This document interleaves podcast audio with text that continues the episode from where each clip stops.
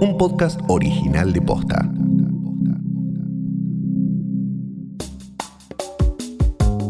La legislatura porteña aprobó en primera lectura la construcción de edificios en Costa Salguero. El proyecto va camino a ser promulgado como ley, pero genera fuertes críticas en algunos sectores. ¿Por qué son importantes los terrenos públicos? ¿Y qué implica cederlos para negocios inmobiliarios? Hoy es viernes 9 de octubre. Soy Martina Sotopose y esto pasó posta. En abril de 2018, la legislatura porteña aprobó la creación del Distrito Joven, la concesión de una serie de locales gastronómicos, bares y boliches en Costa Salguero, Punta Carrasco y los márgenes del Río de la Plata a la altura de Aeroparque. La concesión vencía en 2021, así que en diciembre de 2019 la ciudad aprobó la venta de los predios. La condición era que la propuesta surgiera de un concurso público para urbanizar el área.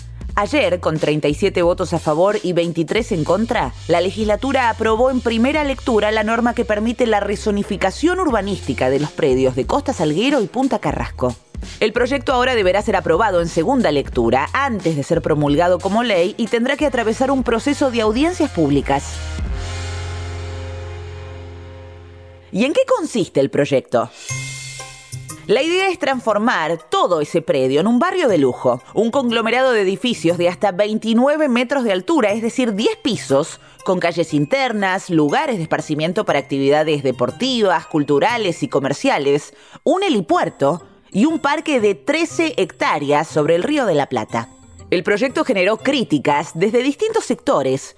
Plantean que vender una zona costera con acceso al río es contraproducente en una ciudad que no tiene suficientes espacios verdes.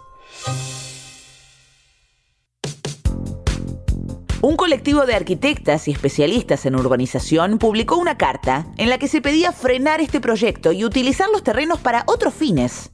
Nosotros cuando vimos que se presentaba el proyecto de ley para la urbanización de parte de estas tierras, como muchas de nosotras trabajamos en temas urbanos, en temas relacionados con lo ambiental, también en gestión pública, redactamos una carta que propusimos enviarle a los 60 legisladores de la ciudad y abrimos esa carta a otras mujeres arquitectas. Ella es María José Liberato arquitecta y representante del colectivo de arquitectas que presentó la carta a la legislatura de Buenos Aires. Y la verdad que fue impresionante. En dos días juntamos más de 300 firmas de mujeres muy variadas, muy variadas en cuanto a su, su mirada política, partidaria, edad, áreas de trabajo.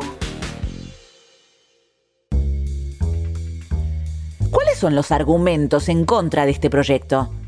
La primera cuestión es que las tierras públicas son un stock limitado y las tierras públicas costeras más limitado aún. Si pensamos, casi no quedan tierras que puedan convertirse en algo público sobre la costa de la ciudad. ¿Por qué deberíamos vender tierras sobre la costa? ¿Cuál es la necesidad en un contexto además de cambio climático, de falta de espacios verdes dentro de la ciudad, en un contexto de pandemia? ¿Cuál es la urgencia de definir el destino de esas tierras ahora? Y además de definirlas sin la participación de los ciudadanos y ciudadanas de Buenos Aires. ¿Es realmente eso lo que quiere la ciudadanía? ¿Es realmente eso lo que es prioritario para Buenos Aires en este momento?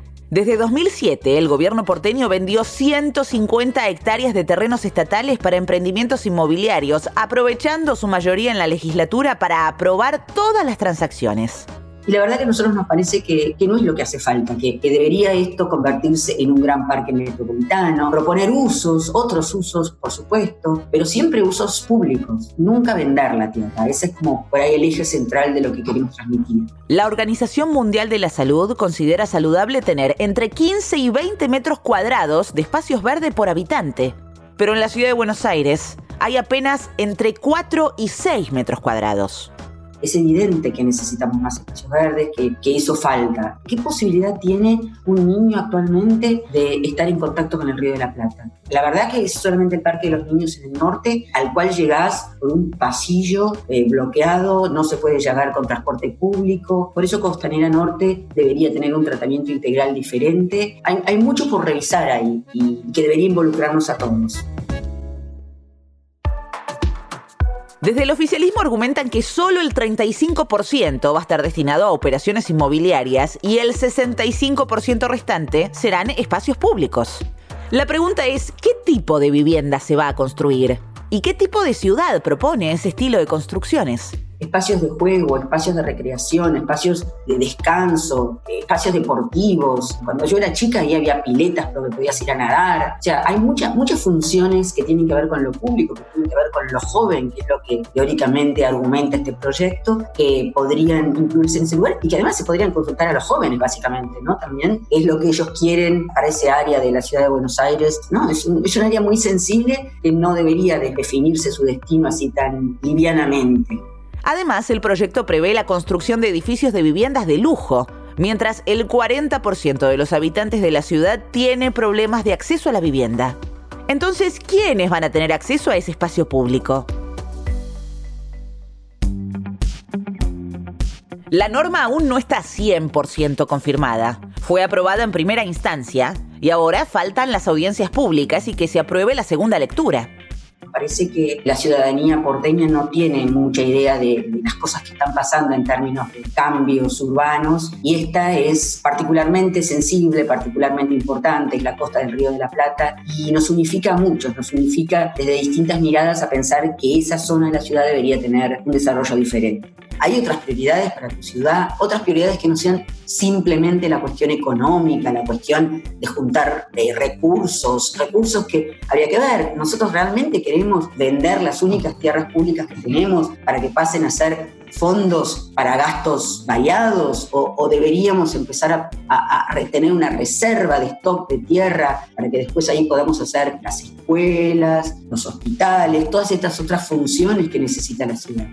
María considera que como ciudadanos deberíamos ejercer una postura más activa en la toma de estas decisiones, porque al fin y al cabo el espacio público es de todos. En otras ciudades no se aprueban los proyectos y no pasan por revisiones participativas de los vecinos. Las ciudades serias a las que tanto queremos imitar, estas cosas se consultan, se, se, presentan maquetas, se proponen ideas, los vecinos se organizan y responden y se hace caso a lo que dicen los vecinos es de verdad necesario empezar a involucrar a la ciudadanía desde otro lugar, no como espectador. A mí me parece, y esto ya hablo a título personal, me parece que se nos consulta para el nombre de una calle, para detalles, pero cuando estamos involucrando, por ejemplo, como en este caso, 32 hectáreas de tierra costera, nadie consulta a la ciudadanía sobre cuál es el mejor uso que ese espacio se le puede dar. Eso es la verdadera participación. Esto pasó posta, es una producción original de posta. Escúchanos de lunes a viernes al final del día en Spotify, Apple Podcast y en todas las apps de podcast. Ahora también nos podés escuchar en Deezer. Si te gustó este episodio, compartilo con alguien a quien creas que le puede interesar. Y si nos escuchás en Apple Podcast, te invitamos a que nos dejes una reseña. Nos suma muchísimo para que más gente descubra este podcast. Búscanos en Instagram y en Twitter. Somos arroba postafm. En la producción estuvieron Galia Moldavsky y Fede Ferreira. Nuestro editor es Leo Fernández. En la dirección general, Luciano Banchero y Diego del Agostino. Soy Martina Sotopose y esto pasó posta.